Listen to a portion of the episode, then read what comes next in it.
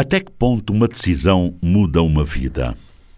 Uma decisão muda o rumo de uma vida para o bem ou para o mal. O motivo? Pois o motivo pode ser o busilis da questão. Havendo um bom motivo, a decisão será influenciada positivamente. E assim sendo, a decisão, sob essa influência, poderá até mudar o rumo da história, dependendo do motivo por que se vai tomar uma decisão. O futuro dependerá sempre daquilo que fazemos no presente e muitas vezes traz reflexos do passado. Tomemos como análise, para melhor exemplificarmos este tema vastíssimo, do chamado meio ambiente.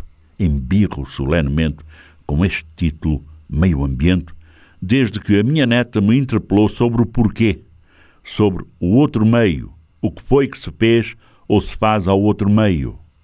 Pois é, tomando como tema o ambiente, o meio atual, já que o outro meio de que tanto se fala já era, as consequências daquilo que fizemos ou não fizemos ao ambiente no passado estão aí.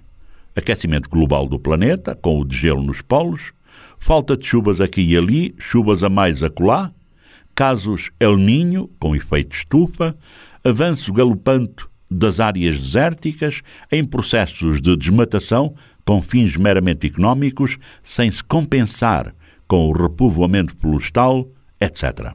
Vem isto a talho de foice sobre a notícia que lemos recentemente, denunciando o que se está a passar com o segundo pulmão mundial, a floresta do Mayombe, onde se estão a cortar centenas de árvores de grande porte com fins de exportação.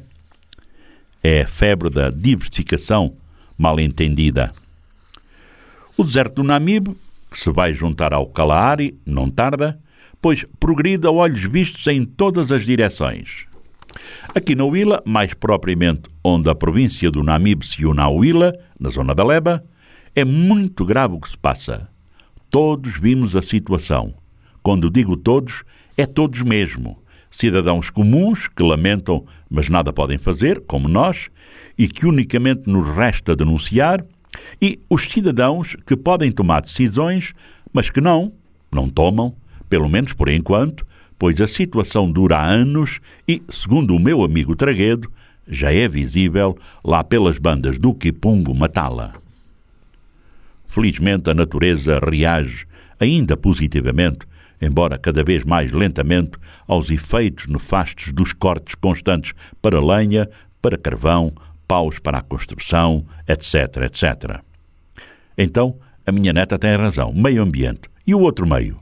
Pois é, já demos cabo de metade, resta agora a outra metade, para a qual se tem vindo a alertar com provas cada vez mais evidentes de que de errado está a ser feito, mas mesmo assim pouco ou nada fazemos, não fazem os que podem e devem fazer algo para travar imediatamente esta tragédia para o ambiente. Aqui, na Serra da Leba, o que se está a passar é muito grave para o futuro daquela área. Área com grandes interesses económicos e sociais, passa ali uma via rodoviária importante que liga Moçambiques ao interior da zona sul do país, Moçambiques, onde se situam importantes portos, das mais variadas cargas, dos quais se destacam o terminal de minério.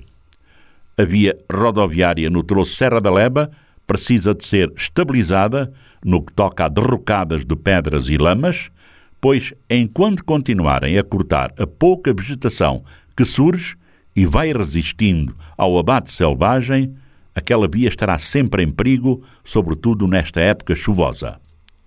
Essa estabilização passa pela proibição imediata do corte de vegetação de árvores naquela zona.